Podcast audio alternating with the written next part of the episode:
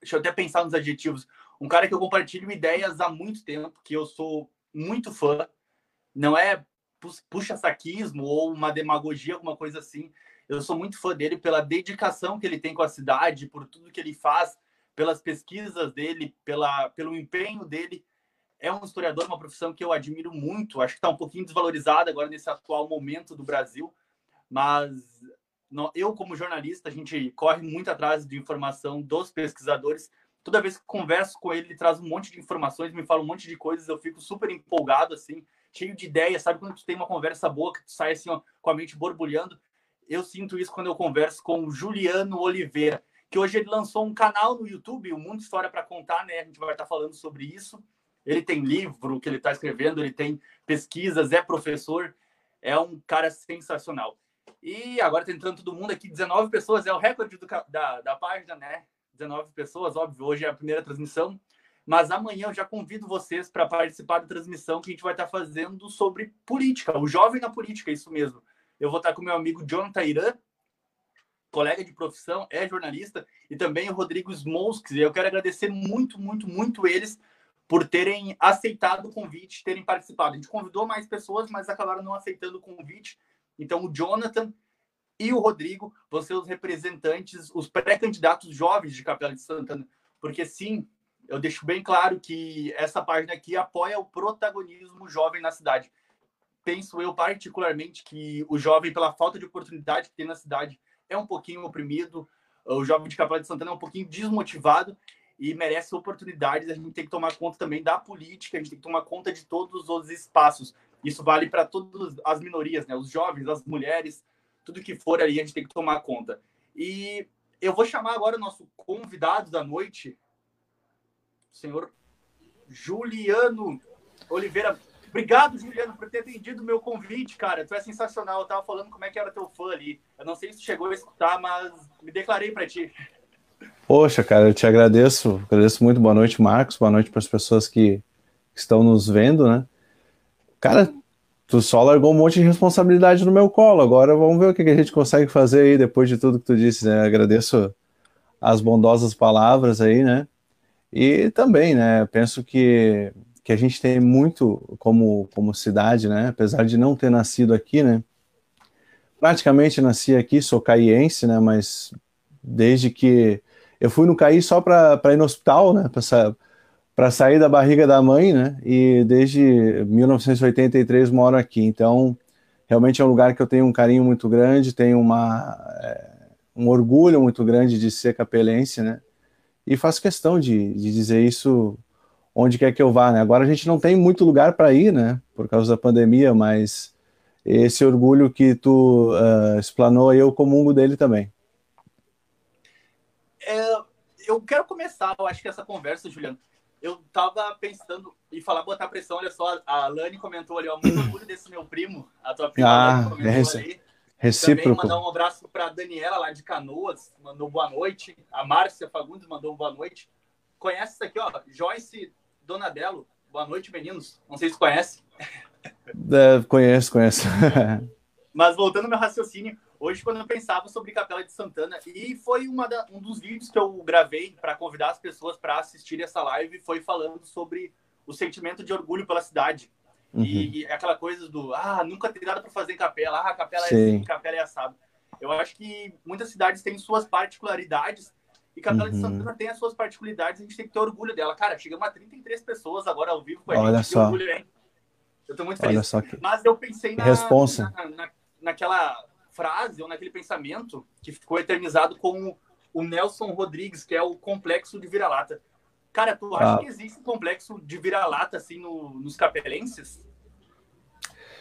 É, essa, essa questão do Nelson Rodrigues, ela, ela, ela acaba sendo uh, fortalecida depois da Copa de 1950, né, quando o Brasil perde a Copa uh, em casa. Né. Em 14 perdeu de novo, né? Perdeu não, né? Foi né, aquilo que a Alemanha fez com a gente, né? Qual que é o maior uh, 14 ou 50? Cara, é, em, em, apesar de ter uma certa idade, 50 não estava por aqui ainda, né? Mas foi muito, é, foi muito comovente os relatos que a gente tem, né? Eu acho que o futebol, ele, é, eu sei que o futebol é um assunto que tu vai tratar aqui no, uh, no espaço também, né? Ele já foi mais, uh, mais verdadeiro, né? Mais verdadeiro. Mas eu acho que sim, eu acho que uh, a gente muitas vezes ouve, principalmente do jovem, né? Que aqui não tem nada para fazer. Eu já ouvi, já ouvi de, de, cuidando muito no que eu vou falar, né? Já ouvi de, de pessoas envolvidas com a política que aqui é uma cidade que é uma cidade dormitório, né? Por efetivamente não ter tantos empregos, né? As pessoas é, trabalham em outros lugares e, e, e vêm dormir em capela, né? Eu, a primeira vez que, que trabalhei fora foi em 2015, né, quando é, fui trabalhar na Fevale. Antes disso, eu sempre trabalhei aqui, né? Sempre trabalhei aqui. Eu acho que esse complexo ele, ele, ele existe não tanto por uma verdade absoluta, mas por um uh, talvez por um desconhecimento, né? Porque com aquilo que a gente acaba aprendendo, né, é, sobre a nossa cidade, né, se a gente se desprende de qualquer preconceito, a gente vai ver que uh, nós temos um potencial muito grande, né? Uh, e o exemplo desses jovens amanhã, por exemplo, que vão estar falando contigo, isso é um oxigênio para nossa para nossa política também, né?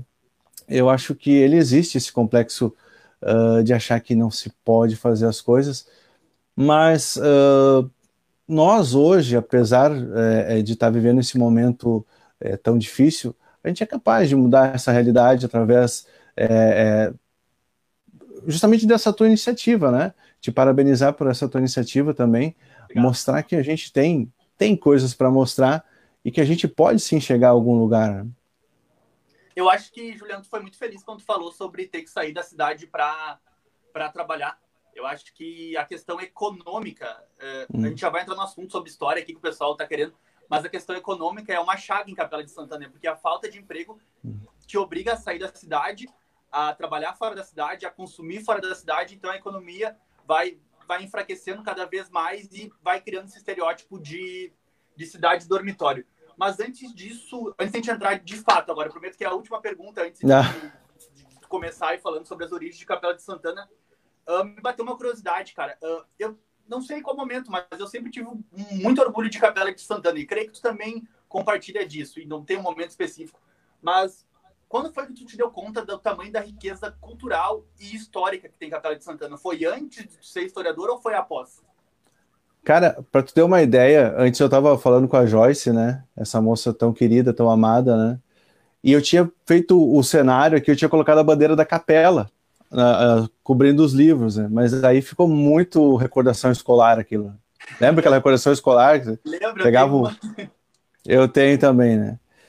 Uh, meu pai, meu pai que mora no céu hoje, né? Ele é era capelense, né? nascido aqui. Aí as pessoas podem se perguntar assim, poxa, mas Capela não tem hospital, né? Como que ele nasceu, né? na época, lá em 1945, nós tínhamos pessoas profissionais uh, autodidatas que tinham conhecimento, uh, vamos dizer assim, por experiência, conhecimento empírico, né? Que eram as parteiras, né? Então, uh, meu pai nasceu aqui e as minhas raízes sempre foram aqui. E eu acho que eh, seria até uma, uma, certa, não sei se seria bem a palavra, né? Mas seria um pouco de, de ingratidão não, não gostar do lugar que tu, que tu vive, que tu, que tu mora, né? Que tu cria uh, laços com as pessoas, né? Uh, eu sou de uma Capela de Santana de um outro tempo, né? Que a gente jogava bola uh, na rua de verdade, parava só quando o ônibus passava, né? Porque lá na, na rua, sobre a praça, a rua Coronel Paulinho Teixeira, era onde a gente jogava, né? Paulinho Teixeira também é um cara que nós vamos falar hoje um pouquinho sobre ele. É... E hoje não se tem mais isso, né? Então a tecnologia acabou tomando conta, as pessoas acabaram é, não pensando muito é, nessa questão de, é, de valorizar a história, né? Eu acho que, é, que a gente tem muito que se orgulhar e seria, no mínimo, ingratidão minha não, não levar o nome da, da cidade por onde, eu, por onde eu fosse, né? Mas vamos lá que acho que perso os personagens dessa história não somos eu, não, não somos eu e tu, né? Não somos nós. Hum. É sim Capela de Santana. Antes disso, eu só quero mandar um abraço para quem está mandando abraço para gente aqui, ó. Eu vi um recado que achei muito legal, que o pessoal nos Estados Unidos assistindo a gente, que é a Paula Schmidt Trevisan. Olha que legal. Estados Unidos. A. Yasmin Garcia aqui mandando um salve. O Flávio D'Ambrosio aqui. Eu apresentei para ele hoje os livros do professor Laerte. Ah, bacana. Debatemos é. um pouquinho. Eu falei para ele assistir essa live, queria gostar muito. Então tem um muito monte legal. de gente assistindo a gente aqui. Estamos com 46 pessoas ao vivo. E, cara, uh, eu tive pensando como é que a gente começava isso, me veio a ideia o início. O início é uma questão filosófica muito difícil de definir, né? É um debate uhum. complexo, mas acho que o início que tu usa para recorte do teu estudo, né, é o surgimento da Paróquia Santa Ana. É isso. Que é, que é os 200 anos completados em 2014, tu isso. utiliza o 1814. A gente pode considerar isso o início de Capela de Santana? Cara, na verdade é um marco, né? É um marco histórico e referencial, né? Uh, só explicar um pouquinho por que que acabei uh, pesquisando sobre isso, né? Em 2013, né? Quando eu 2012, 2013, quando eu, quando eu recebi um e-mail da universidade uh, dizendo assim que eu poderia solicitar minha colação de grau, cara, eu não entendi o que era aquilo porque eu estava tanto tempo na faculdade, nunca imaginei que que o dia fosse me formar, né? Eu disse, meu Deus, eu preciso uh, fazer uma pesquisa, né? Um trabalho de conclusão de curso, que o pessoal normalmente assusta muito uh, os alunos, né? E não sei se, se uh, para as outras pessoas foi, não que foi fácil para mim, né? Mas não é esse bicho de sete cabeças, né? Se você se dedica, se tem um orientador que, que é teu parceiro, que te ajuda, e, primeira, é, e primeiramente tu tem material para pesquisar, não adianta pesquisar sobre, sei lá, a comida chinesa do século VIII, não vou conseguir muita coisa, então tem que ter, ter, ter isso. E, de fato, a paróquia nela foi é, oficializada no dia 15 de junho de 1814. Então, quando eu, quando eu pensei em fazer o trabalho de conclusão de curso, estava já no horizonte o bicentenário da paróquia, né? E como eu moro a uma quadra da, da sede da, da, da paróquia, né? Imaginei que a pesquisa fosse fácil e, e, e, ali teria bastante material e a partir daquilo eu poderia falar sobre, sobre a, a história da capela na perspectiva da religiosidade, que é algo muito presente, né? inclusive no nome da cidade, né? que, que nada mais é do que um templo, né? uma capela dedicada a Santa Ana. Uh, na verdade, uh, se a gente falar em paróquia hoje, né, paróquia é um, é um conjunto administrativo, uma sede, uh, onde os paroquianos, ou seja, os fiéis católicos, eles residem, né? Só que paróquia ela é uma palavra muito ampla, né? E, e antigamente ela era uma, uma parte jurídica também, né? A palavra paróquia ela tem origem uh, no grego, né? Significa perto de casa, né? Para, perto, oikos, casa. Então as pessoas elas buscavam então uh, ter essa autonomia também dentro uh, do lugar onde elas viviam, né? O nosso município ele efetivamente foi oficializado, né? No dia 8 de dezembro de 1987, quando a gente se uh, se emancipa de São Sebastião do Caí, né? Mas a nossa história é muito anterior a isso, né? Muito anterior até a 1814. Os registros que a gente tem uh, mais antigos, assim, que, tá, que estão escritos, é que os colonizadores uh, portugueses passaram por aqui no ano de 1738. Mas isso não quer dizer que não haviam pessoas antes disso, né? Uh, há achados arqueológicos né, que remontam vestígios humanos aqui na nossa cidade do século XIII, século XII. Né? E, claro, essas pessoas eram, então, uh, pessoas que nós chamamos hoje de, de povos originários, né? um novo, é, vamos dizer assim, uma nova nomenclatura. Uh, grosseiramente a gente chamava de índios, né? até pouco tempo atrás, né? E eram pessoas então que eram nômades, né, não tinham moradia fixa, mas se fixavam uh, próximos aos rios. Né. Então há achados arqueológicos uh, do ano de mil, eles foram encontrados em 1969 na região que a gente chama hoje de, de Virador, né, que é a região que a, a, abarca ali o bairro Imigrantes, Passa Taquara, no, no bairro da Conceição, São Sebastião do Caí, mas por que, que essa história talvez não seja tão valorizada? Né? Esses povos originários eles tinham uma característica importante que era o não registro uh, escrito, né? Então, o primeiro registro escrito que a gente tem da região é por parte dos portugueses uh, em 1738. Uh, infelizmente, dos povos originários a gente vai encontrar alguma coisa só de vestígios arqueológicos, mas a escrita, o que que eles faziam, quais eram seus costumes, a gente vai fazer suposições, né? mas através de estudos. Mas firmemente a gente não tem como, como fixar assim quando que o, o vamos dizer assim o ser humano, o homem esteve nessa região aqui. Então, para a gente deixar uma, uma frase de impacto, Capela de Santana começou pelo virador, então. Podemos dizer que sim, né? Até o momento não, não foram encontrados uh, vestígios aqui nas outras regiões mais, mais, vamos dizer assim, mais centrais, né? Centrais eu digo em função da sede, né? O próprio bairro Centro, que é onde eu resido, né? Ele, ele é onde ele é onde começa o povoamento, mas hoje já não é mais o centro econômico da cidade, né? A gente tem ali uh, o bairro Estação, né? A própria a, a região ali da, da prefeitura municipal, né? Que é o nosso centro econômico. Hoje aqui uh, seria um centro histórico, né? Se tu for ver, só tem, é, claro, tem comércio e tudo, né? Mas tem uma parte majoritariamente residencial aqui, né? Tá, uh, mas para nós partir acho que de algum princípio aqui, Juliano, tu me mandou uma foto que foi o que me chamou mais atenção, que uhum. compartilhou com a gente e para nós utilizarmos que eu acho que vai situar bastante a galera, que é o mapa. Eu posso transmitir esse mapa e começar a explicar para a gente. Por favor. Se desenha isso? Por eu favor. Vou achar ele aqui só um segundinho. Aqui. O mapa que fala de Triunfo, Santa Ana. Isso. Vou botar na tela para todo mundo aqui escutar. Pra todo mundo assistir. Aí, tá como tela principal aí. Tu pode descer sobre então, ele. Então, esse mapa aí, se a gente for uh, reparar ali no, no, centro, um pouquinho na parte superior, a gente tem Santa Ana, né? E se a gente reparar, então, uh, nós temos dois, dois rios né, entre essa cidade, né? Esse que mapa é só para a gente. diz no hino, né? Entre o Rio dos Sinos e o Rio Caí. Exatamente, né? Exatamente. É, o, é, o hino é, é, foi de uma felicidade muito grande, né? Não sei quem é um letrista do hino, né? É, até procurei, mas não, não encontrei assim no site da prefeitura o hino está como símbolo nacional, mas não consta exatamente o autor, né? mas foi muito feliz.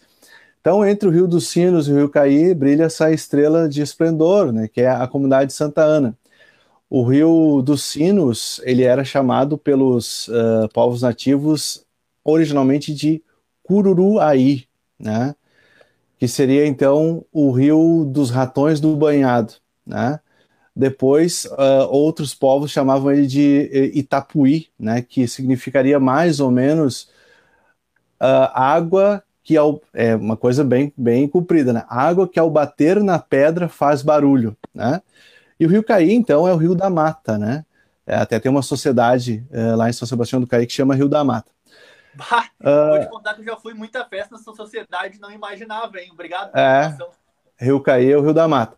Então, uh, como é uma, é uma localização é, entre rios, ou seja, é um vale, né? Nós somos o Vale do Caí, é uma região propícia uh, para o cultivo de, de algumas plantas, né? Esses, esses povos originários que aqui residiam, eles cultivavam principalmente uh, aipim, eh, linho, cebola, trigo, né, mandioca, as, as, as, vamos dizer assim, os alimentos tradicionais que a gente conhece, né? E eu não vou adiantar muito assim, só para a gente fazer, uh, eh, uh, eh, para a gente ir pontuando, né? E aí os, os portugueses. Tá, tranquilo. E aí os portugueses, quando, quando chegam aqui, eles chegam sobretudo, né, por causa de uma coisa que a gente aprecia muito, né, que é em função da pecuária, né? É, ou seja, do churrasco, né? Se a gente for olhar a história do Brasil, né, quando, é, quando a gente fala de, entre aspas, isso aqui que eu vou falar, né, descobrimento, né, que é um termo que a gente também não usa mais, né? Inclusive o Pero Vaz de Caminha, que é o redator da esquadra do Pedro Álvares Cabral, ele coloca a carta do achamento, né? Não é? Olha que palavra bonita, né? O achamento. O, o, a nossa região, é, por clima, né? Eu até tô achando tu bem calorado, eu tô até com jaqueta aqui, tô tremendo de frio aqui, tá, tá bem frio, né? Aqui por... o quarto é quente. ah, é por isso então. Por clima, o Rio Grande do Sul, né, a nossa região aqui, que no início pertencia à Espanha, mas isso é outra história, né? Ele não se, não se enquadrava em nenhum dos, dos ciclos econômicos que os portugueses exploraram. Né? O primeiro ciclo, então, é o pau-brasil, né, com o extrativismo da madeira, né? Uh, por que, que não se enquadra aqui? Porque aqui, pelo clima, o pau-brasil ele não floresce. Né? Claro, evidente, vai encontrar uma ou outra árvore de pau-brasil, mas nada comparado com a região norte e nordeste do, do país. Né? O segundo ciclo, então, era o da cana-de-açúcar, né? Uh, também, por clima, não é um clima favorável para os canaviais aqui. E o terceiro ciclo, que é o ciclo, então, do, dos minérios, né, do ouro, uh, tão pouco, né? Uh, se não me engano, em São Borja, região de São Borja, foram encontradas pequenas jazidas de ouro, mas nada comparado a Goiás, Mato Grosso e, claro, Minas Gerais, né? Então, é, esses povos açorianos, eles vêm para essa região em função uh, da, da, da, da, pecuária e também porque lá nos Açores, que é um arquipélago de Portugal, né, uh, havia uma, uma crise econômica de falta de alimentos e falta de terra. Né? Você está morando numa ilha, num determinado momento, essa, essa ilha vai ter as suas terras é, é, exauridas, né? Então eles vêm, né, com um acordo da, da, da, da coroa portuguesa, né, uh, lá no século XVIII para cá, e começam a colonizar. Como essa região era a única região habitada em, depois do Rio dos Sinos e antes do Rio Caí, eles chamavam ela de uma forma é, carinhosa de Ilha do Rio dos Sinos, né, porque era um local ilhado que ficava entre o Rio dos Sinos e o Rio Caí, ou seja, tudo que a gente tem uh, é, depois do Rio Caí para cá, né? Bom, Capela já é o primeiro, depois do Rio Caí, mas, por exemplo, Portão ainda não, não existia como, é, como núcleo habitacional, né? Estância Velha não existia também, né? Passando o Rio dos Sinos, São Leopoldo já existia, né? Tanto que esse vilarejo, essa, esse vilarejo, vamos dizer assim, do, da ilha do Rio dos Sinos pertencia a São Leopoldo no início, né? E eu queria te perguntar por que que especificamente é, é nessa localidade de, de, Capela de Santana que foi que surgiram esses primeiros povoados. É uma questão geográfica ali ou como é que foi? Por que não um pouco mais para lá, um pouco mais para cá? É, na verdade, essas terras elas eram entregues por através de documentos pela, pela coroa portuguesa, né? E como houve é, num avanço é, migratório desses açorianos um, um, um, bom lugar para a criação de gado, porque a gente tem muitas, muitas várzeas aqui, né?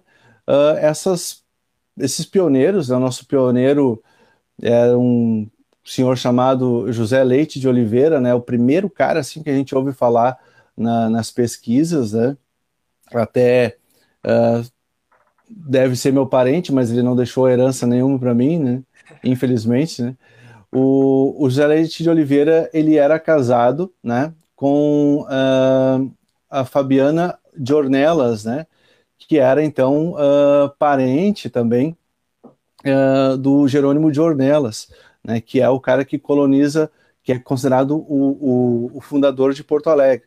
Então, eles vêm para cá pela localização que estava a, a, é, numa região varziana, vamos dizer assim, onde a, a prática da pecuária ela aconteceria de uma forma mais tranquila, né? E essa, essa sede do município acaba sendo, então, essa região central que a gente tem hoje, e depois o município vai se, se espraiando para os outros lugares, né? Uh, claro. Tu, de... pode, tu pode falar. esse dia sobre a influência da questão religiosa que teve no surgimento de Capela de Santana. E onde surgiu Santa Ana, a avó de Jesus Cristo, que é a padroeira do nosso município, é a nossa paróquia aqui, a gente tem bastante devoção para ela. Onde é que foi que surgiu essa, essa devoção a Santa Ana trazida para cá? Bom, Santa Ana, ela ela está presente num, umas escrituras que a gente chama de proto-evangelho de São Tiago, né? Ela não consta é, nas escrituras da Bíblia, né? E é uma tradição muito forte em Portugal, né? sobretudo na Ilha da Madeira e no arquipélago dos Açores, né? O Jerônimo de Ornelas, que é esse uh, que é considerado um dos do, é um dos considerados que é, fundadores de Porto Alegre, ele era devoto de Santa Ana, né? Tanto que ele é, é, faz sua residência numa região chamada Morro Santana, em Porto Alegre, né, onde fica hoje a Faculdade de Agronomia da, da URGS, né, da Universidade Federal. Uh, e ele acaba, então, uh, negociando terras e acaba passando por aqui, né?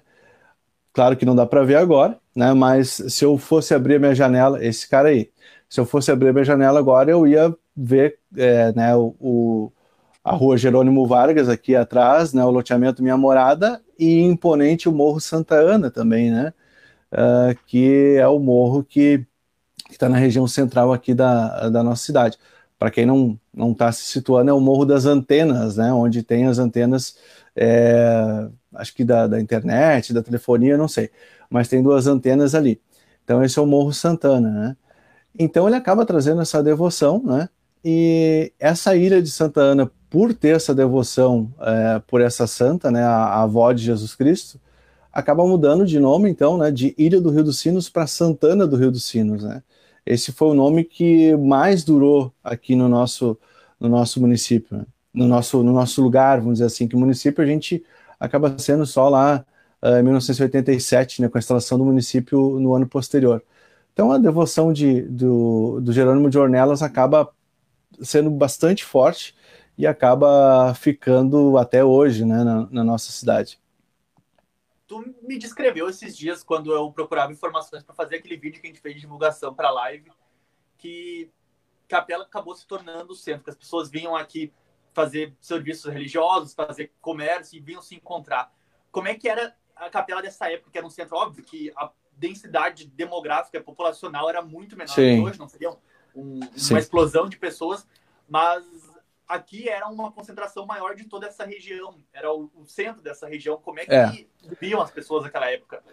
Bom, a, a, o primeiro censo que é feito aqui, vamos, vamos, chamar de Capela de Santana já, né? O primeiro, o primeiro censo que é feito em Capela de Santana uh, é em 1758, né? Que é o um mapa de um, de um religioso, né? Chamado Thomas Clark, uh, onde ele anota, então, é, 92 pessoas com idade de confessar, ou seja, 92 uh, adultos no mínimo, né? Aí tu desconsidera crianças, tu desconsidera é, os povos originários, né? Que ainda nós tínhamos uh, muitos, né? Principalmente de duas tribos conhecidas, a tribo dos Tapes e a tribo dos Guaicanas, né? Uh, 92 pessoas.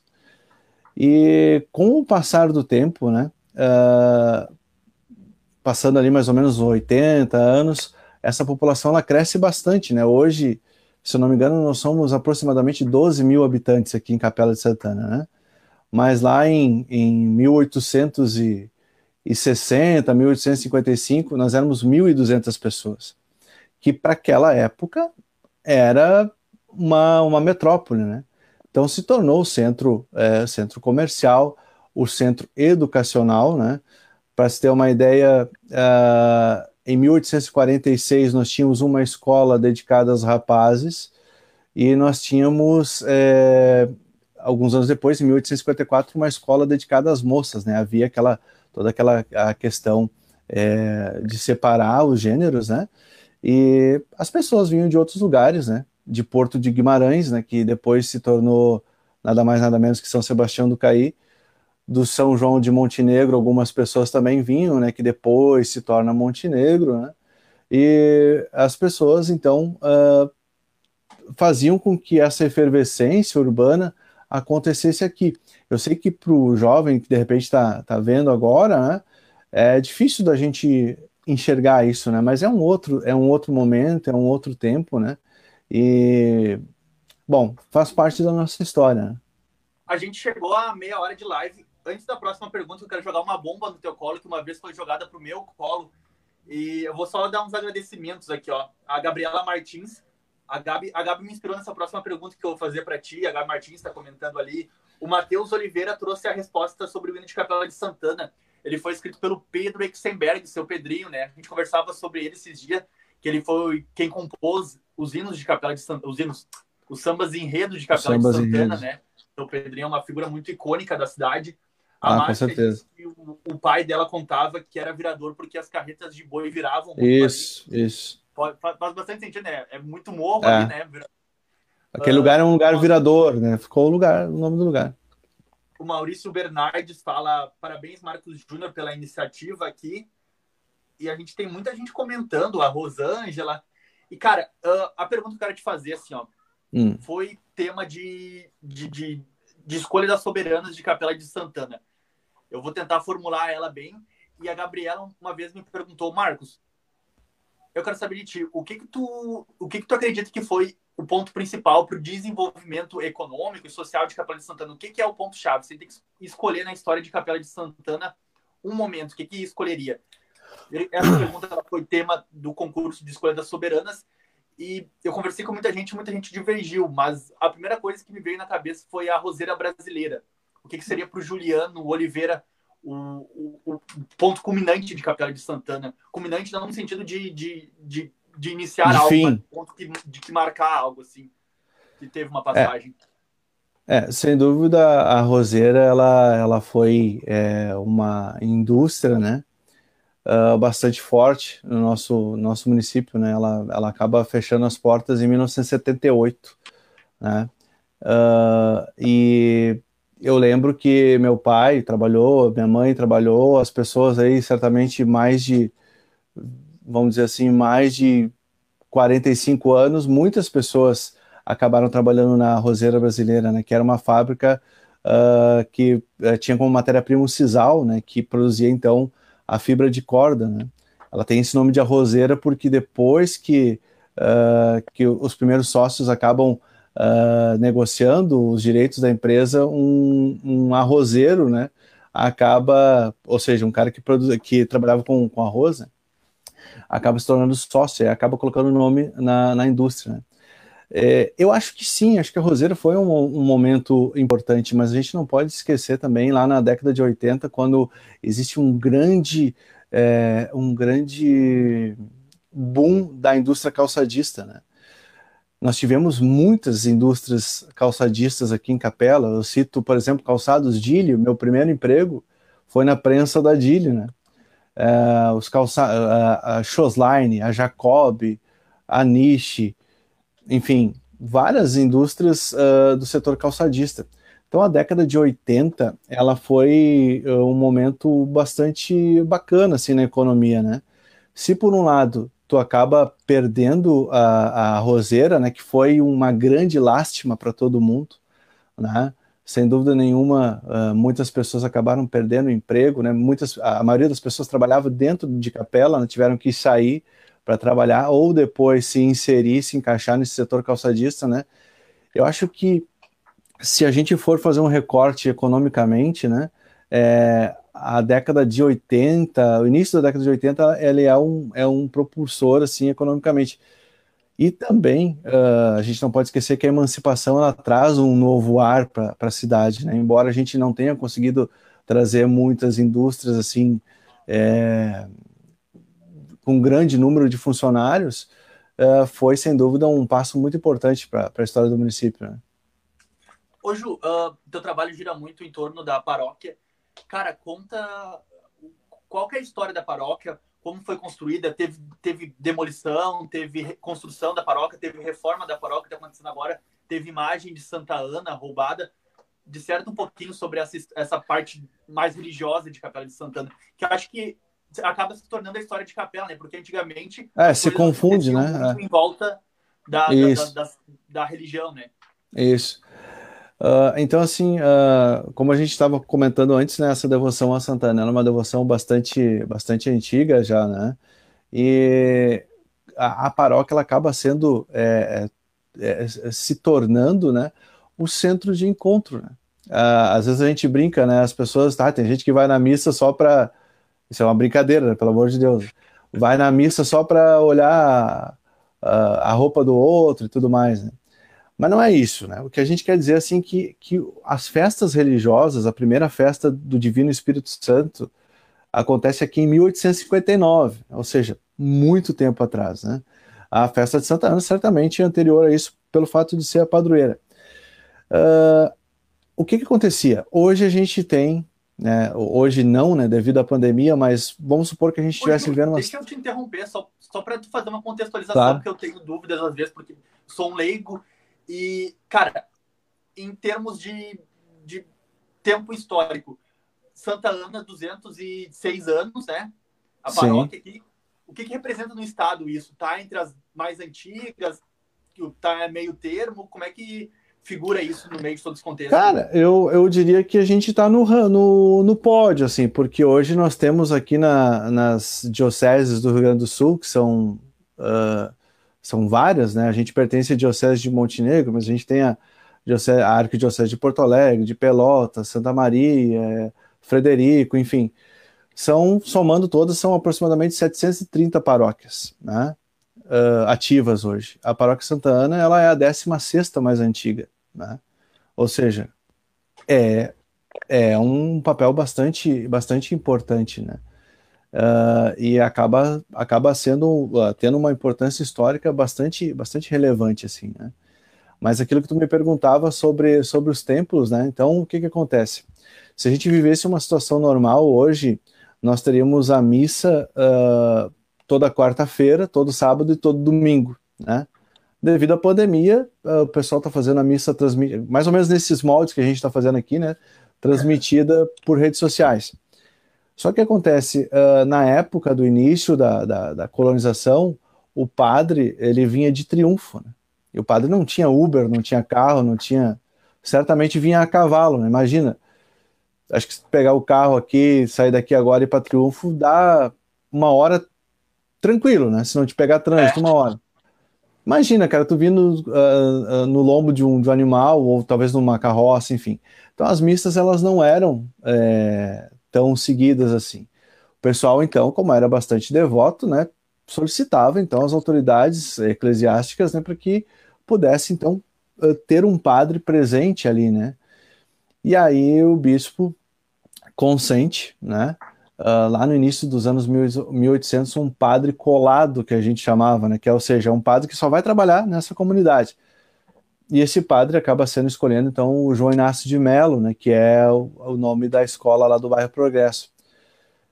Mesmo assim, mesmo tendo o padre, né? Uh, fixo nesse lugar, eles ainda queriam né, uma independência maior, que a paróquia uh, uh, tivesse a sede aqui. Né? E depois de muitas cartas, de muitas é, reivindicações, ela acaba, então, é, sendo efetivada, né?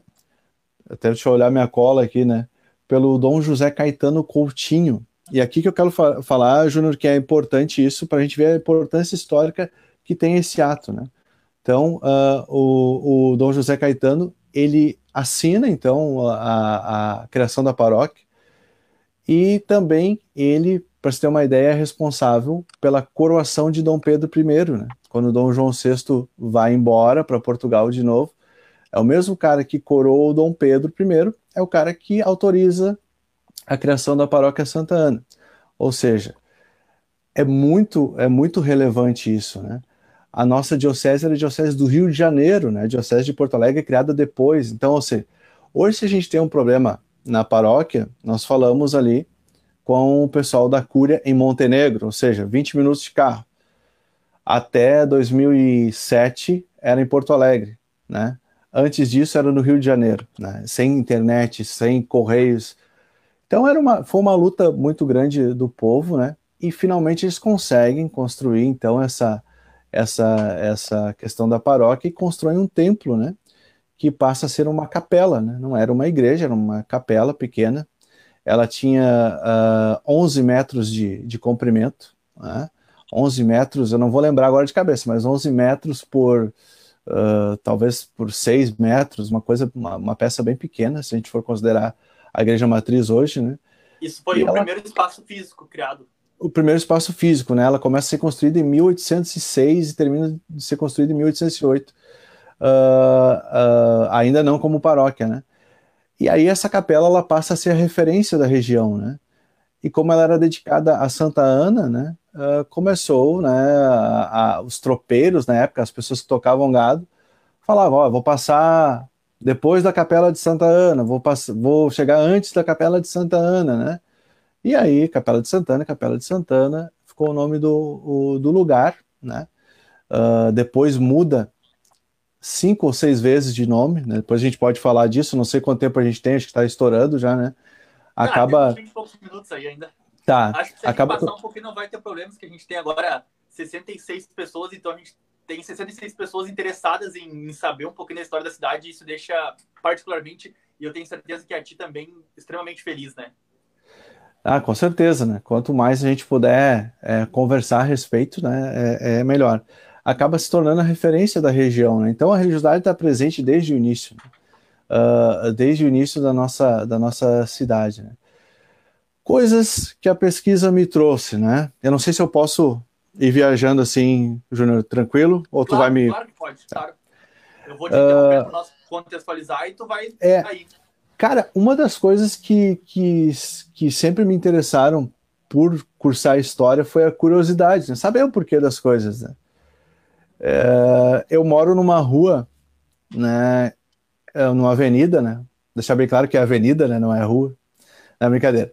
Na Avenida Coronel Orestes Lucas, né? Então, uh, nesse exato momento, na, na minha escrita, eu estou escrevendo sobre ele, né? Consegui alguns eu materiais. Que a foto dele que mandou para nós. Tem, tem a foto do, do tio Orestes aí. Tá, vou botar aqui para nós o tio Orestes, tá. então. Uh, o Orestes Lucas, então, hoje ele. Aí. Hoje ele descansa no, no, cemitério católico, né? Antes o cemitério, é bom a gente falar, o cemitério era próximo à igreja matriz hoje, né? Então quando o pessoal foi construir a igreja matriz lá em 1900... O Lucas tá, tá no cemitério da igreja católica ali? Acho que não, a, a sepultura dele tá ali, né? Ah, Bem na frente. Legal, tu vai na frente, é, se tu vai na frente do, do, do cemitério ali, o, o jazigo da família Lucas, ele é um dos primeiros, assim. Só que como ele morreu em 1908, né? Faz bastante tempo. Uh, provavelmente seus restos mortais foram trasladados do cemitério original, que era onde hoje é a igreja matriz, próxima à igreja matriz. Então, quando foram construir a igreja matriz, né, a pedra fundamental dela é de 1954, lá no início dos anos 50, é, e a igreja antiga ficava uh, naquele mesmo lugar, só que ela foi ampliada, né? Uh, encontraram restos mortais, pedaços de, de fêmur, essas coisas todas, né? Porque era um costume antigo uh, colonial no Brasil das pessoas serem sepultadas próximo à igreja, e se você fosse alguém importante ou tivesse um destaque dentro da sociedade, dentro da igreja, né? Imagina, as sepulturas eram dentro da igreja. É por uma questão sanitária, de saúde pública, uh, de, enfim, de odores que, que se produziam, os cemitérios passaram a ser atrás das igrejas, né? No nosso caso aqui é uma é uma é uma exceção, né? O cemitério fica uh, afastado da igreja, mas ele era junto, né? Se tu vai, por exemplo, deixa eu pegar um exemplo qualquer aqui é, que me ocorre. É, Bom Princípio, por exemplo, cemitério é do lado da Igreja Nossa Senhora da Purificação, né? É, a gente tem ali em Novo Hamburgo, é, onde eu trabalhei ali no, no, no, bairro Hamburgo Velho, que é o primeiro bairro de Novo Hamburgo, nós temos a Igreja Nossa Senhora da Piedade, cemitério é do lado da igreja, né? Então, uh, o Coronel X Lucas está uh, sepultado ali uh, no cemitério católico, né? é, bem na frente, né? E toda a família Lucas, né? Inclusive é, o Orestes Lucas, né? Que depois foi, é, foi prefeito do Caí, né? Que era, que era neto dele, né? Tinha o mesmo nome, uh, que faleceu em 1993, está sepultado ali também, né? Uh, o que que eu, eu, eu descobri, assim, né? Uh, descobri não, encontrei, porque a gente, na verdade, tem muito material, só o que acontece é que os materiais tu acha um pedacinho aqui, tu acha um outro pedacinho ali, e a dificuldade que tem enquanto pesquisador é juntar esses, esses, essa coxa de retalhos. E aqui eu quero citar, e a gente jamais pode esquecer, dois nomes, assim, eu diria, três nomes uh, importantes dentro da perspectiva de pesquisa histórica uh, de Capela. Primeiro, seu Pedro Exenberger, né, que sempre foi um entusiasta da história, né, sempre é, é, foi é, vamos dizer assim, um curioso da história e tinha muita coisa para colaborar, né? Depois o professor João Alegário, né, o professor João Alegário escreve um, um, artigo né, em 1975 sobre a influência que a vila de Capela de Santana acabava sofrendo das grandes metrópoles, né? Portão, Novo Hamburgo, a própria Porto Alegre, né? E claro, né, a gente não pode jamais esquecer de falar do professor Laerte, né? O professor Laerte realmente, é, com as suas três publicações, 2000, 2005, 2007, uh, foi algo assim é, fundamental para que a gente pudesse amar e conhecer a nossa história mais profundamente, né? Ô, Ju, eu vou dar uma passadinha aqui nos comentários rapidinho. Uh, o, Pedro, o Matheus comentou ali que o Pedro Exenberg é o autor do hino, né? A gente conversava agora sobre o Pedro Exenberg. A Ivanir mandou um recado. Tatiana Nunes Lopes fala que o primeiro emprego da mãe foi na Roseira Brasileira e o primeiro emprego dela foi na Calçados Jacob, né? Olha só. Outros dias a gente tem uma, uma monocultura meio que enraizada, né? Primeiro a roseira é. brasileira, depois a calçadista, né? Uh, orgulho desses meninos, aqui a Roberta diz, a Carla Simone, orgulho de termos pessoas interessadas. Eu tô tentando achar um aqui que eu vi bacana. Uh, Vitor Baratieri. Vitor Baratieri comenta assim, muito bacana a iniciativa, muito bacana a iniciativa para melhor conhecer o nosso município. E o seu Maurício Bernardes comentou há pouco que a presença do trem Capela também teve uma importância na história.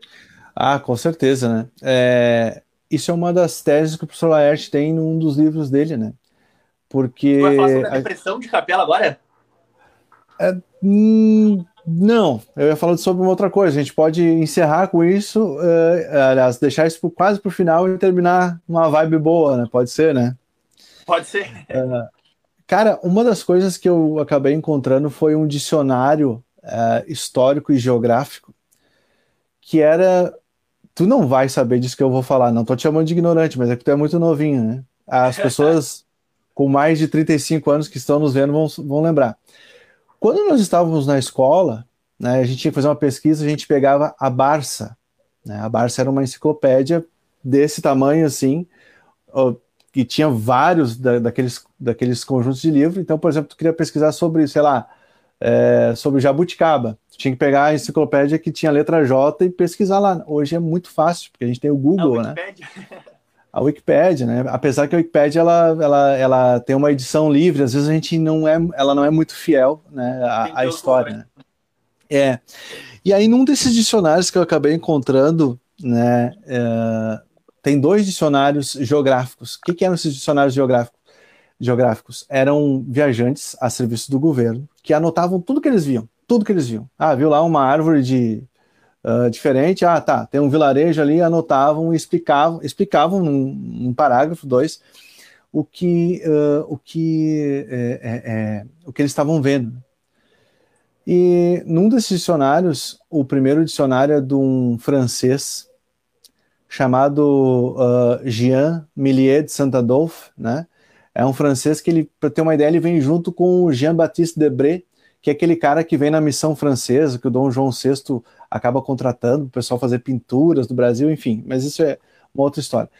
Ele faz anotações sobre essa, essa localidade entre o Rio dos Sinos e o Rio Caí, e depois um outro cara chamado uh, Domingos de Araújo Silva, ele anota a seguinte, a seguinte frase, né?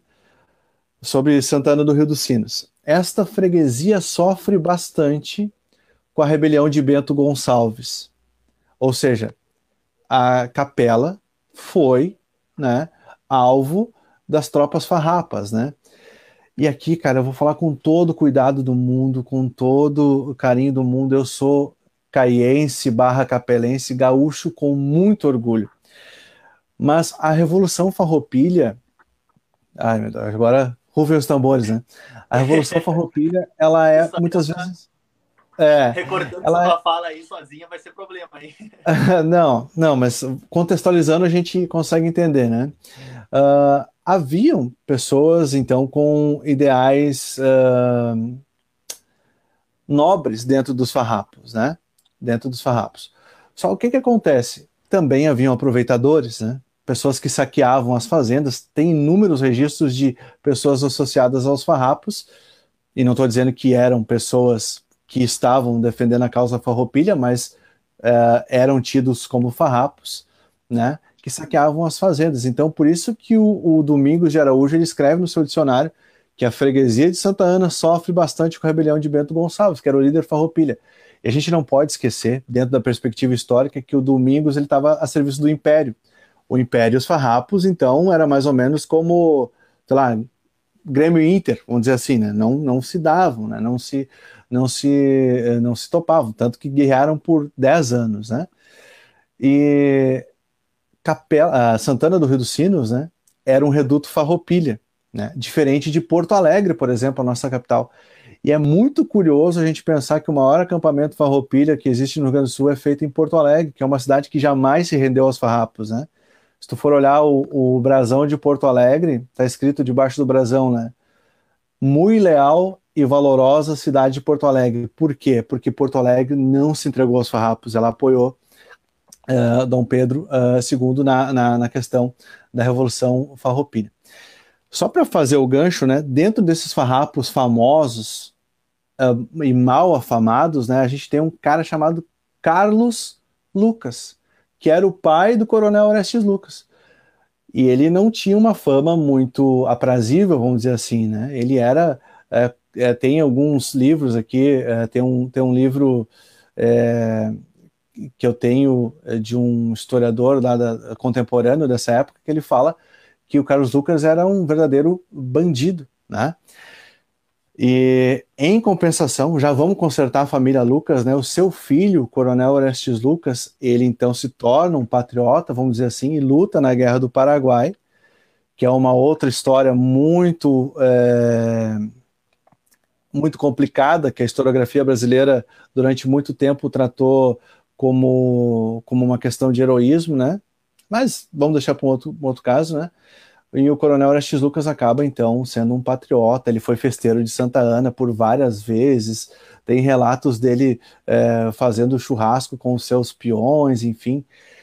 E outro ponto que eu não posso deixar de esquecer, e que não é comentado pela historiografia que eu, que eu pesquisei, a não ser por registros é, policiais da época, e também é, por algumas cartas de alforria a presença da escravidão negra em Santana do Rio dos Sinos, né? Nós não tínhamos um número tão grande de pessoas escravizadas assim, mas haviam, né? E essas pessoas sofriam maus tratos, né? Nós temos relatos escritos, né, documentos escritos da época, de pessoas que apanhavam no rosto com rebenque, né? Rebenque é, é aquele, aquele instrumento que, que a pessoa que está montada no cavalo né? É, é, é, um relho, vamos dizer assim, né? Faz o cavalo andar. Pessoas que tiveram o braço quebrado, né? Principalmente as mulheres negras sofriam bastante na mão de alguns uh, específicos fazendeiros, né? Já que aqui era uma região de fazenda. Então, a nossa história é uma história muito rica, é uma história que ainda está sendo contada, né? Que tem a presença do homem uh, nativo, do, dos indígenas, tem a presença dos uh, portugueses, de maneira bastante uh, importante, numerosa, dos alemães, né, dos italianos em, em, menor número, e dos negros, né, que uh, muitas vezes a gente não tem a história escrita por eles, né, e tudo que a gente ouve falar muitas vezes é um relato daquele que o oprimia, né, então se eu estiver oprimindo alguém, eu vou escrever, vou carregar minha caneta e vou falar da forma que eu bem entender. Mas é então, uma, uma, uma, riqueza de diversidade cultural muito. gigante. Capela de Santana, a gente não tem muito. essa noção. E Ju, eu vou te interromper um pouquinho só porque eu vou querer fazer um convite, que a gente está com 66, 66 pessoas online agora. Uhum. Eu quero convidar todo mundo que está assistindo, porque amanhã, amanhã, um pouquinho mais cedo, vai ser às 20 horas, eu vou estar conversando com o Jonathan Miran e com o Rodrigo Smolski. O que, que eles são? São dois pré-candidatos a vereadores de Capela de Santana são jovens e são dois garotos com muita coragem. Então, todo mundo que está assistindo aqui hoje, assiste amanhã também, que a gente vai estar tá conversando sobre o papel do jovem na política e sobre o momento político atual de Capela de Santana. É muito interessante essa conversa com o Ju, eu estou encantado pelas palavras dele, mas amanhã também eu garanto para vocês que vai estar tá muito legal. E eu vou dar uma passadinha aqui nos recados, porque uma pessoa que eu tenho um, um apreço gigante e que vai estar tá participando de um quadro com a gente logo, logo, porque ele faz parte da história de Capela de Santana, comentou assim, ó, o Victor Baratieri. Ah, sim, tô... a nossa cidade teve momentos de influência na história. igreja, na sua história, igreja, estação do trem, a roseira brasileira, CTML, fazenda paquete. Pode ser esse o entendimento? Ele sintetizou Não, vários momentos, né? Eu acredito que sim, ele resume bem pontos bastante uh, importantes da história, né? A igreja, isso é or concurso, né? Porque a gente está falando basicamente dela. A estação do trem, que ela começa e uma dica, né? Uh, quando eu, eu, eu, o historiador ele não pode decorar datas, né? ele tem que saber as datas, mas não precisa decorar, né? não preciso dizer que, por exemplo, em 22 de abril de 1500 o Pedro Alves Cabral chegou em Porto Seguro, né? ou que em 20 de setembro de 1835 é começada a, Revolução Farroupilha. Não, nada disso. Mas alguns, alguns é, a, a, datas são importantes. Né? 1909 é inaugurada a estação férrea aqui em Capela. Né? Por que, que é 1909 é fácil de decorar? Porque é o ano de fundação do Internacional. Né? Eu sou gremista, né? mas como, é, como estudioso tem que saber das outras coisas, né? Dia é, 4 ou 9 de abril, não vou lembrar a fundação do Inter, né? Mas enfim, 1909 até 1963 nós tínhamos a estação uh, férrea que passava aqui em Capela, né? É, então, sim, o, o, centro de mecanização, de treinamento e mecanização da lavoura também, o CTML, também é muito importante, né? Muitas pessoas vinham e, e, e, até pouco tempo atrás vinham estudar, né? A fazenda Paquete, né? É, por ser responsável hoje por uma boa produção de, de arroz, né? O paquete, para quem não sabe, o paquete é uma embarcação, né? Um barco, né? Um pequeno paquete, né? Que, segundo a história oral, a tradição teria naufragado naquela região da fazenda, né? Então o paquete afundou lá, né? Nossa. Me parece é, me parece é, que sofreu um, me parece que sofreu sofreu um, um, incêndio, inclusive, e acabaram algumas pessoas uh, falecendo nesse, nesse incidente. E aí coloca o nome da, da Fazenda Paquete, né? Então, sim, o, o, o Vitor coloca, coloca bem esses pontos, são bastante uh, importantes na, na, nossa história. Ô, Ju, eu como jornalista, sabe que jornalista, quando tu dá o, a mão, ele quer logo o braço, né?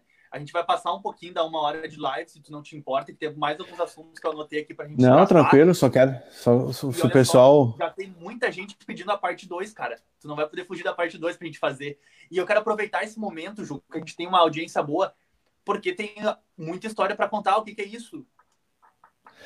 Ah, então, uh, cara, uh, começou de uma forma bastante. E começou e continua, né? De uma forma bastante despretensiosa, né? Uh, onde, por eu estar em casa, né, e o que, que eu tenho feito em casa, né, além de ler, escrever, comer, né, tem que parar um pouco né, de, de comer, né, até estava me olhando na tela, né, cadê o, né, mas enfim, uh, de poder partilhar um pouquinho essas nossas pesquisas, esses nossos, eu não digo conhecimento, mas uh, coisas que a gente acaba uh, cara, como é que eu vou dizer assim, é, partilhando do, do, trabalho, né? Esse é meu trabalho, né? E Muito aí, modesto, Juliano. Não, não. E aí acabamos uh, criando hoje um canal né, no YouTube chamado Muita História para Contar. Não tem vídeo nenhum ainda. É, eu pretendo gravar o primeiro vídeo falando um pouquinho da história de Capela, né? Uh, não tão, não uma hora e oito, né? Mas ali uns dez minutos. uma, alguma coisa pontual, né? A gente tem tanta coisa para falar, não é só da igreja.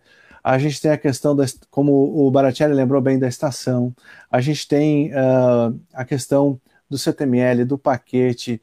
A gente tem a Revolução Farroupilha que acontece aqui. A gente tem a, a, a, a Guerra uh, do Paraguai, onde aqui era, era... Cara, aqui era a sede do 11º Corpo de Cavalaria do Exército, que embarcou, então, no primeiro momento para a Argentina e depois para Assunção, né, e depois para Curupaiti, né, que é onde a, o coronel Orestes Lucas, inclusive, é atingido por uma bala, né, ele não, não morre em decorrência disso, né, é, ele vai falecer em 1908, depois que a guerra já tinha terminado há muito tempo. Ou seja, tem muita coisa que a gente, é, que a gente tem que explorar. Né? Então, Eu acho que... que assim, ó, qualquer pessoa que assistiu os vídeos do teu canal vai expurgar de vez o complexo de vira-lata, eu acho, né? É, é um, além do resgate histórico, é um sentimento de pertencimento, de orgulho.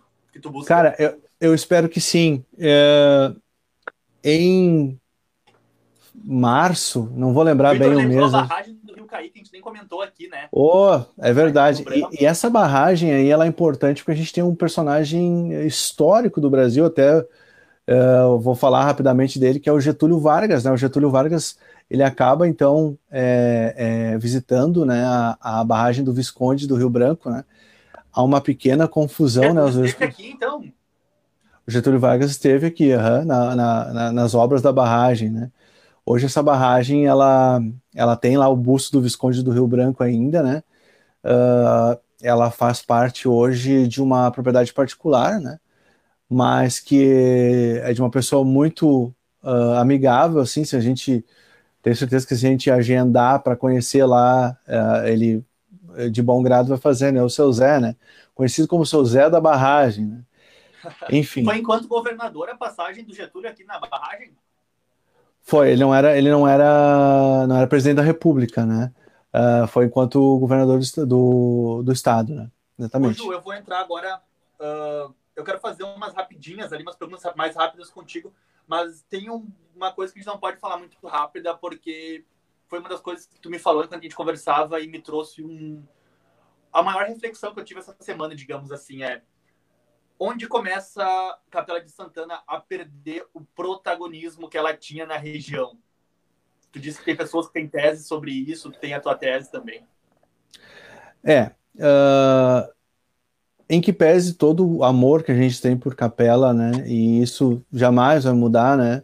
É, é, até em primeira mão aqui, né? Ano que vem, se tudo der certo, é, nós vamos estar aí é, eu e a dona Joyce fazendo algumas coisas específicas aí, né? E a gente pensa em, em permanecer aqui, né? Uh, mesmo que trabalhe em outro lugar, enfim, muitas coisas, né? Vou deixar no ar, né? E, cara. Grande spoiler, uh, hein? É, esses olho para em rede, em rede mundial, né? Não é rede nacional. É. Uh, só voltando um pouquinho antes de eu responder essa tua pergunta, eu não lembro, cara, não vou lembrar se foi, acho que foi na preparação dos professores. Eu fui convidado uh, pela Secretaria, pela SMEC, né? Secretaria Municipal de Educação e Cultura, para fazer uma fala sobre as origens de capela e sobre essa questão, justamente que a gente falava no início lá do complexo do Vila Lata, né? Cara, eu te desafio agora, se tu abrir uma outra aba no teu computador aí no Google, botar Capela de Santana. Bota notícias. Bota notícias. Normalmente, o que vai aparecer ali, e eu fiz o print dessas, dessas histórias, uh, corpo encontrado em Capela de Santana, é, veículo uh, roubado foi encontrado em Capela de Santana, acidente em Capela de Santana, morte brutal em Capela de Santana. Então, a gente é alimentado por coisas negativas, né? Então, quando a gente é alimentado por coisas negativas e a gente não busca pesquisar ou não busca saber outras coisas, aquilo vai ficar como verdade absoluta, né? Sim, nós temos problemas, mas a gente precisa né, ter a consciência da grandeza que a gente tem enquanto cidade, enquanto comunidade, isso eu tenho certeza que, que todos que estão assistindo, que conhecem a região, conhecem as pessoas, vão dizer que o nosso povo é muito bom, nosso povo é muito trabalhador, o nosso povo é muito honesto, né? Então, eu acho que isso tem que ficar. Ô, Ju, então, olha só. Fazer, já que tu respirou, vou fazer, vou abrir uma portinha que tu me disse assim, abre live no Google, bota Capela de Santana e bota notícias, porque eu preciso fazer um elogio. A primeira notícia que aparece foi uma coisa que foi muito compartilhada nos últimos dias, que a Escola de Capela de Santana promove encontro drive-thru entre professores. Ah, sim. É, sim, sim. É, a gente tem que bater então, palmas então, para isso. Acho que foi uma claro, da SMEC, que é muito com... bacana e ganhou as páginas do G1. Desculpa te interromper, mas eu só queria. Não, não, com certeza. Mas tu nota que tu nota que isso já é um avanço, né? E aqui eu não quero trazer para lado político nenhum. Eu acho que todos os prefeitos que aqui passaram, incluindo o atual prefeito, fizeram um bom trabalho, né? Dentro das, das perspectivas que eles tinham, dentro das condições que eles tinham, né? Eu não estou falando de assunto nenhum, mas uh, eu, uh, eu e mais um amigo meu, não vou falar o nome dele porque ele, eu não, não combinei com ele antes, nós tínhamos um projeto, tu sabe de quem eu estou falando, né? de fazer um documentário com esses personagens principais, né? Então nós conseguimos entrevistar dois prefeitos, né? E claro, a gente não vai dizer quem, quem são esses dois prefeitos, né? Uh, mas todos eles tiveram as suas, a sua contribuição, né? Mas isso que tu traz da notícia boa já é um avanço, né, em relação a tudo aquilo que a gente tinha lá no início do ano, né? Eu acho que a gente precisa mudar isso, né? Assim, cara. Mas voltando uh, à ah, depressão de Capela de Santana, é, quando começa esse declínio de protagonismo. É, a gente acaba. É... Primeiro, a nossa, a, nossa, a nossa localização geográfica, que no início foi uh, favorável a gente, ela não passou a não ser mais, porque uh, polos começaram a se desenvolver próximos aos rios, né? Uh, Montenegro e São Sebastião do Caí. Só que essa proximidade com os rios, ela cobra o seu preço também, né? A gente tá vendo aí todo ano tem o problema de, de, de, de enchente nas duas cidades, né? Então, o comércio uh, via, via rios, né? O comércio uh, fluvial, ele foi preponderante para que essas cidades pudessem se desenvolver mais que Capela, né? Uh, nota como a história ela, ela tem transformações. Se no início a geografia dentro de uma várzea, dentro de um vale, foi bom para a formação de um povoado, depois, com o advento de outras formas de economia, ela passou a não ser, e aí, eh, aí passa a ser papel dos gestores, não só os prefeitos, mas os, eh, não só os prefeitos de Capela, mas de Caí, né, que na época nós éramos, uh, desde 1875 nós éramos de São Sebastião do Caí, antes éramos de São Leopoldo, fazer isso acontecer. Então, olha só.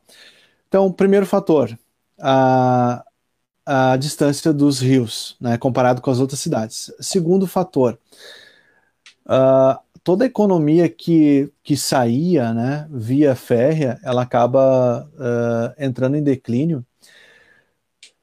Cara, eu vou, vou dar um culpado, assim. Uh, um cara chamado Juscelino Kubitschek, presidente da República, né? Ele, ele acaba investindo bastante nas estradas. Ele investe demais. Nas, é, exatamente, investe demais nas estradas, né?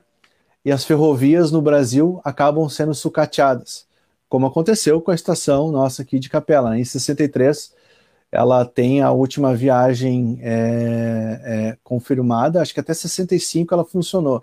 Né? Cara, deixa eu te perguntar, é. fazendo um parênteses de novo nisso. Ah, eu sei que Montenegro tem uma preservação da estação.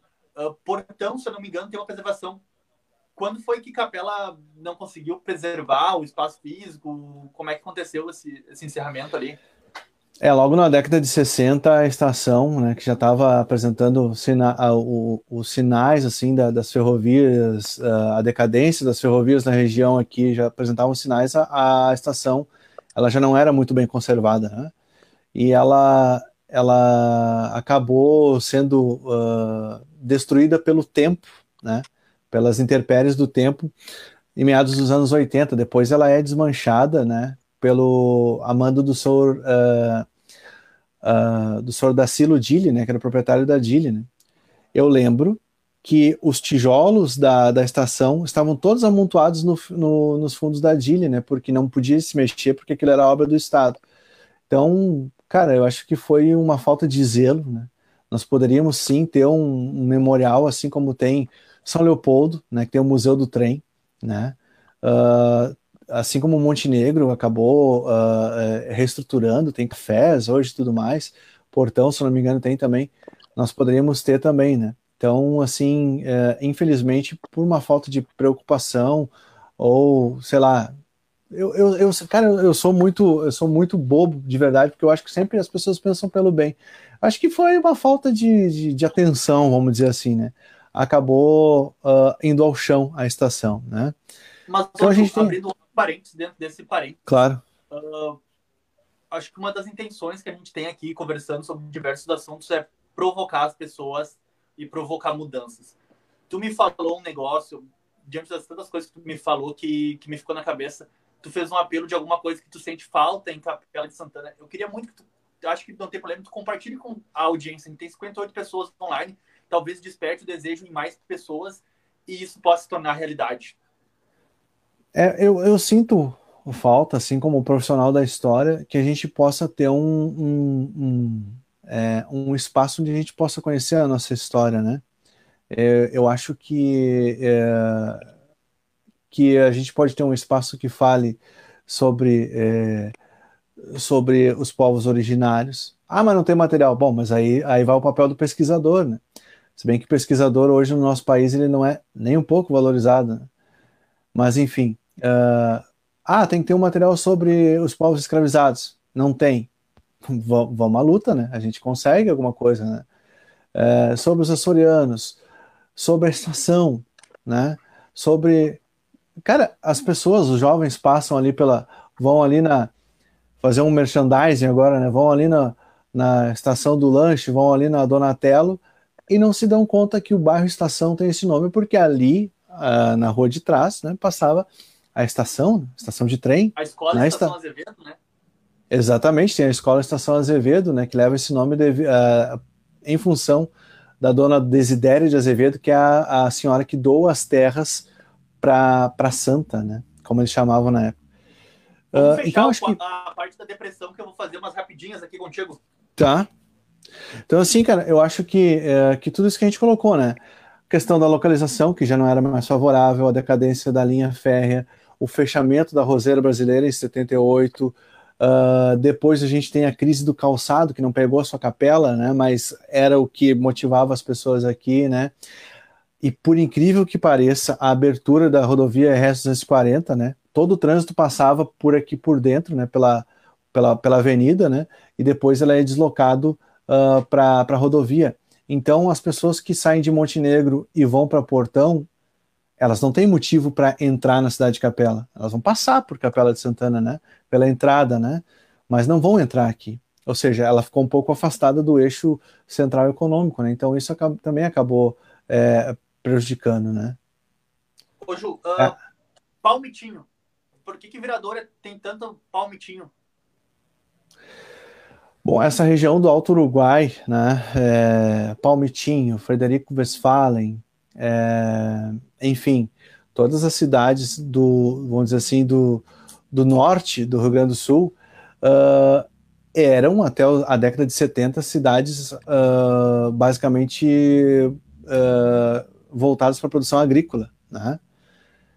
E lembra que eu falei dos açorianos no início lá, que eles vieram porque não tinha emprego, não tinha a mesma coisa as pessoas que vêm da região norte do estado, elas vêm para cá no final da década de 70, início da década de 80, para trabalhar, principalmente na indústria do calçado e também na indústria do couro, né, do curtume, né, uh, ali em Portão, uh, não sei se funciona ainda, acho que ainda funciona o curtume Krumenauer, né, muito forte, né, uh, todas as indústrias de calçado que tinha em Capela, Portão, Conceição, as pessoas vêm em busca de emprego, né, então acabam uh, vindo para cá, criam raízes aqui e hoje também fazem parte da, da, nossa cultura e da nossa história. Né? Se for olhar as ruas do bairro Imigrantes, e aqui uma, uma pequena ressalva, né? o bairro Imigrantes ele tem esse nome em função das pessoas que vêm de Palmitim, de Frederico e dessa região, né? só que é um erro, né? Uh, imigrante é aquele que vem de outro país, né? Então, se tu fosse colocar o nome do bairro corretamente, deveria ser bairro Migrantes, né? Sem o i. Mas ficou como bairro Imigrantes e a gente achou um nome bonito e assim ficou, né? Uh, Santa Cruz. A Santa Cruz é, é hoje um dos, dos uh, lugares uh, mais antigos né, da nossa cidade. Né? Para quem não sabe, Santa Cruz é uma pequena capela que está aqui na, na esquina da Avenida Coronel Orestes Lucas com a Rua Celi Machado. Né? o registro que eu encontrei da Santa Cruz é uma bênção dada por um padre chamado Guilherme Stansen, né? Certamente o nome dele não era Guilherme, né? Mas enfim, por quê? Porque ele era alemão, né? Então Guilherme não é um nome basicamente germânico, né? Mas enfim, o Guilherme Stansen ele dá a bênção da Santa Cruz em 1925, ou seja, há quase 100 anos atrás.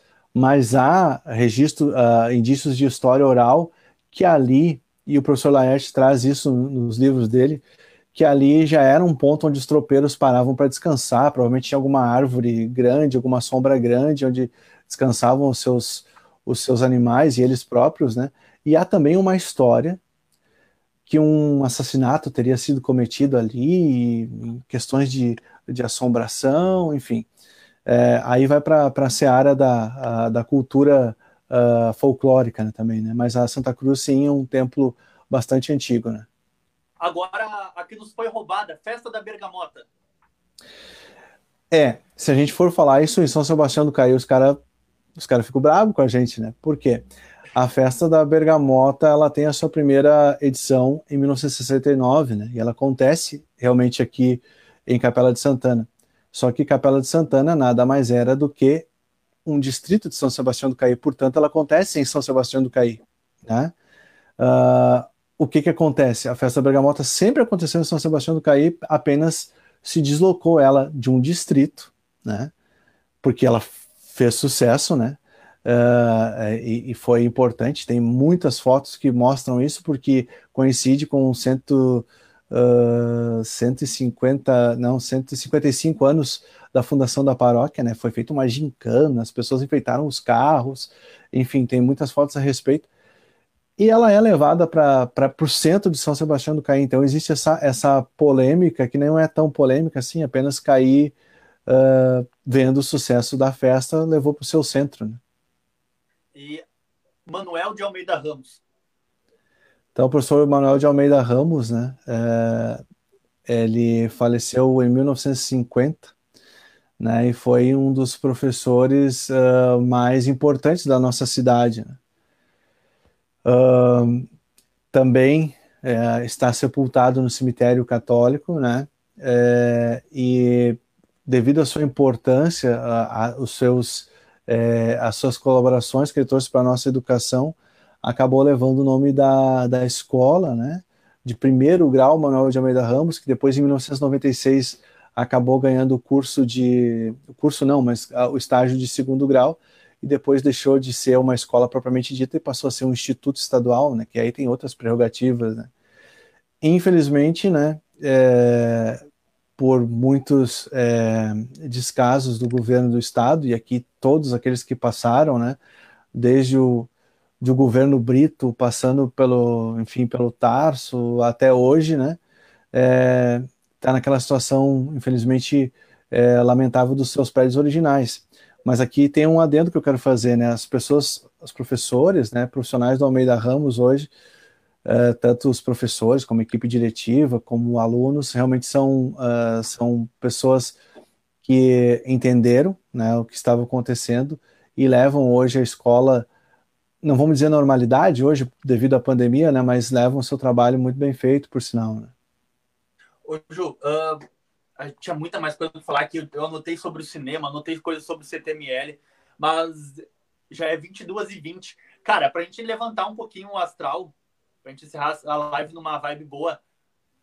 Fala coisas aí para o capelense se orgulhar da nossa cidade aqui. Tem CTML, que era referência, tem o cinema em Capela, que é uma, uma questão que eu brinquei num vídeo esses dias. Tem diversas coisas para o capelense se orgulhar, né, meu?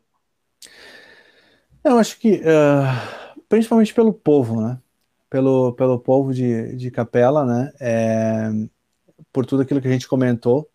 A gente tem uma história linda, uma história riquíssima, que assim como a, a, a, figura mitológica da Fênix, né, que é aquele pássaro que, que pega fogo, mas uh, não, ele acaba se consumindo pelo fogo e renasce, Capela foi assim, né, uh, desde o início uh, teve pontos altos e pontos baixos, mas eu acho que o nosso povo, um povo muito trabalhador, né, eu acho que, e não estou falando de, a gente tem que ter todo cuidado com isso, né, a gente tem uma classe política de jovens, principalmente, né, que oxigenaram a nossa política e a gente precisa disso.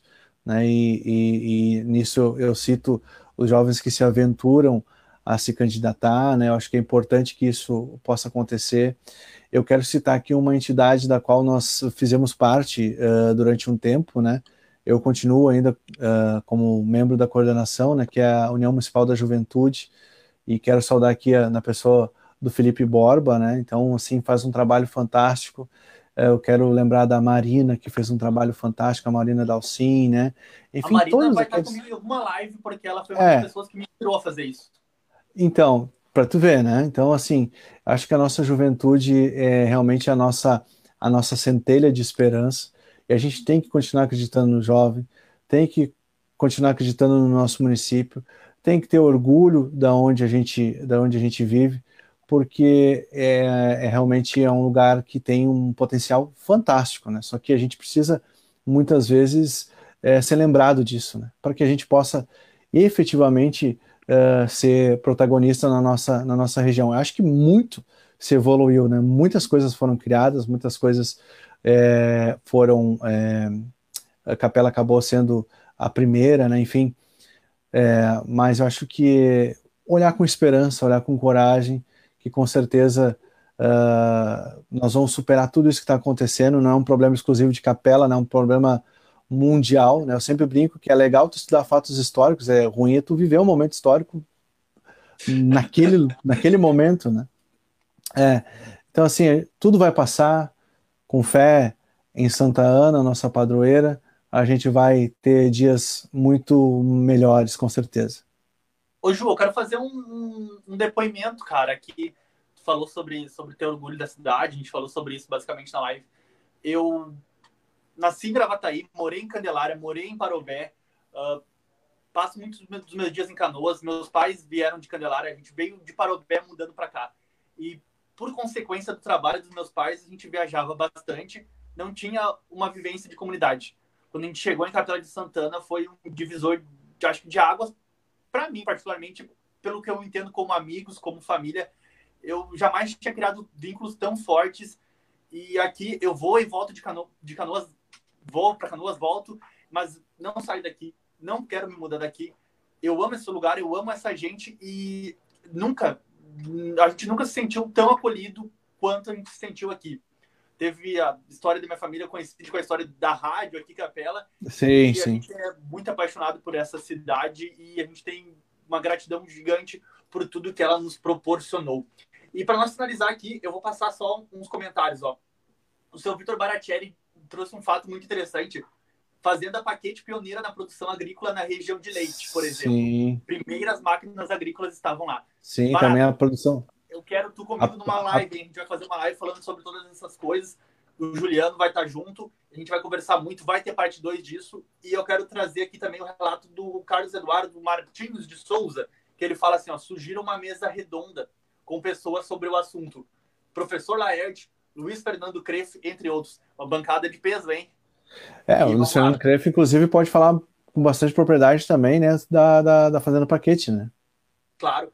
E daí tem muitos comentários aqui. Meu sonho é o Museu Histórico Capela de Santana, mas Juliano, antes de te agradecer, eu quero deixar o convite para amanhã, todo mundo que está assistindo. Vocês foram fiéis, a gente teve audiência de 60 pessoas regular. Eu acho que é muito aquém das minhas expectativas, eu fico muito feliz, mas também com convidados desse naipe, né, Juliano? Eu hum. te agradeço muito, muito, muito por ter aceitado o convite. Uh, vamos continuar, vamos fazer live, vamos fazer parte 2, vamos fazer parte 3. Todo mundo que está aqui, por favor, vai lá e já se inscreve no canal do Juliano. E amanhã a gente tem aquela live com os jovens na política, que é com o Jonathan e com o Rodrigo. Eu convido a todos vocês. A gente vai ter muitos conteúdos aqui. Indiquem essa página para as pessoas, compartilhem as coisas que a gente posta aqui, conversem sobre isso, porque a gente vai estar tá produzindo muita coisa interessante. Tu ia falar algo, Ju? Não, lembrando que o canal ele tá verde ainda, não tem vídeo, né? Mas até terça-feira a gente vai postar alguma coisa falando justamente sobre, sobre a história do município, né? É, claro, não, não vou repetir é, muita coisa daqui, né? Mas, cara, em primeiro lugar, é, parabéns pela iniciativa, né? Obrigado pela, pela lembrança, né? A gente é um entusiasta dessas ideias. Eu acho que a gente tem, tem muita coisa para mostrar. Ali o que o Duda fala ali, realmente, é, se a gente fizer um, se for feito, né, um grupo de estudos, né, vai ser muito importante até para a gente poder é, trazer à tona de novo as nossos, os nossos dias de glória aqui do, do município.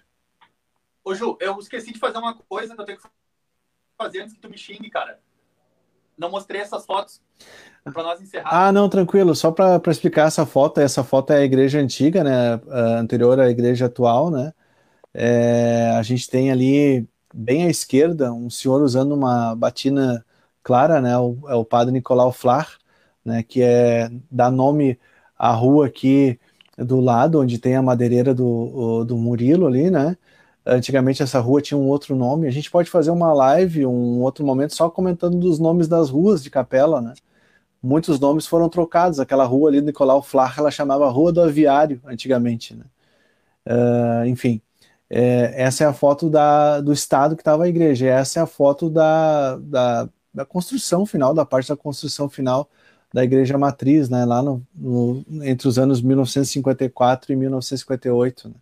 Quando estava sendo uh, feito os últimos detalhes. Se a gente passar na frente da igreja hoje, vai estar a mesma situação, né? O Padre Ângelo está lá, né, junto com, a, com, o pessoal da diretoria, com a comunidade, fazendo a pintura externa da igreja de novo. Baita Essa projeto próxima... ousado do Padre Ângelo, né, de recuperação é, da igreja construção do pavilhão. O Padre Ângelo realmente, sem dúvida nenhuma, é um dos uh, personagens históricos da nossa paróquia. Essa é a imagem original, né, uh, de Santa Ana, que foi furtada uh, em 1983. Né? Ela, segundo a tradição oral, ela teria vindo de Portugal, né? Ela é bastante antiga, não tem o registro de quando ela chegou aqui, mas certamente foi com os primeiros colonizadores, né? E essa é a réplica, né, feita pelo Walter Frasson. Né? O Walter Frasson é um artista conhecido em todo o Brasil. Né? Para você ter uma ideia, quem passa na frente da prefeitura de São Leopoldo tem aqueles dois bustos, né? uh, lá da Jacobina uh, e o outro, não vou lembrar de quem é, mas foram feitos pelo Walter Frasson. Walter Frasson tem obras uh, em Aparecida, tem obras que ele fez e enviou para o Museu do Vaticano, então, ou seja, um cara bastante conceituado. Né? Aqui, o que, que é isso aqui? ah, isso aí então é o logo, né? Criado por um amigo meu, né? Um ex-aluno, né? O Roberto Jardim, né? ele criou esse logo aí do, do canal, né? Muita história para contar. O H então estilizado, lembrando uma torre de um castelo, enfim, ele foi, acho que foi bem feliz na, na elaboração, né? E agradeço ele de coração. Né? Essa aqui era para mostrar? Essa aí pode mostrar, então. Essa aí só para fechar. Não, não, para fechar. Cara, isso aí é o projeto, então, da capa da, do, do livro, né, que eu estou já há bastante tempo desenvolvendo, né. Então, nesse livro, uh, nesse, nesse, nessa obra, foi feito por um amigo meu lá de Santo Ângelo, o Clayton Cardoso, ele colocou elementos que eu, que eu pedi para ele colocar, assim, eu quero que, que seja valorizado bastante a questão da figura do Coronel Orestes Lucas, né, ele está ao centro ali, uh, a gente tem à esquerda um índio com um, um, um ou melhor, um, um, nativo, né, eu falei que não era para falar índio, acabei falando, né, mas é é vício, né? Um, nativo uh, TAP, do outro lado um, um, nativo Guaicanã, que eram mais caçadores, eram um pouco mais, vamos dizer assim, mais nervosinhos, né? A gente tem o trabalho escravo, que a gente não pode esquecer, o trabalho das pessoas escravizadas, e ali a gente tem o padre João Inácio de Mello. Aí vocês podem perguntar, tá, mas tu tem foto do padre João Inácio de Mello? Não, né? Mas aí a gente usa usa a criatividade, né? Imagina o padre Inácio, o João Inácio de Mello assim e passa para o papel, né? Então essa é a capa uh, que se tudo der certo até o final do ano a gente vai estar tá lançando essa, essa obra para compartilhar um pouquinho da nossa pesquisa dos nossos estudos aí com o pessoal de Capela e, e quem se interessar. E tudo vai dar certo, cara, porque o povo de Capela tá contigo, a gente apoia muito, a gente torce muito pelo teu sucesso e que tudo dê certo. Ju, muito, muito, muito obrigado, sem palavras Tu sabe que eu sou teu fãzaço. Sempre que precisar de alguma coisa, dá um grito. A gente tá à disposição. E, cara, tudo de bom pra ti, meu. Tudo de bom. Que a vida retribua muito a ti tudo isso que tu tem feito por Capela de Santana, todo esse resgate histórico que tu tem feito pra gente, tá, cara? Cara, tenho que te agradecer. Obrigado pela lembrança, né? Recíproca, é verdadeira. Tudo isso que tu disse é, de mim, eu penso de ti também, né? Então, uh, tamo junto sempre. Sempre precisar, só prender o grito aí que a gente tá junto. Tchau, obrigado, gente. Ficou até agora 63 Feito. pessoas. Obrigado. A gente acabou a live com 63 pessoas. Que orgulho. E acompanha a nas redes sociais, no Facebook Inconformados e também o Instagram Inconformados. E não hesita, manda, manda, manda ali nas mensagens, manda sugestões de pauta, sugestões de perguntas. E a gente está todo mundo junto, tá bom? Valeu!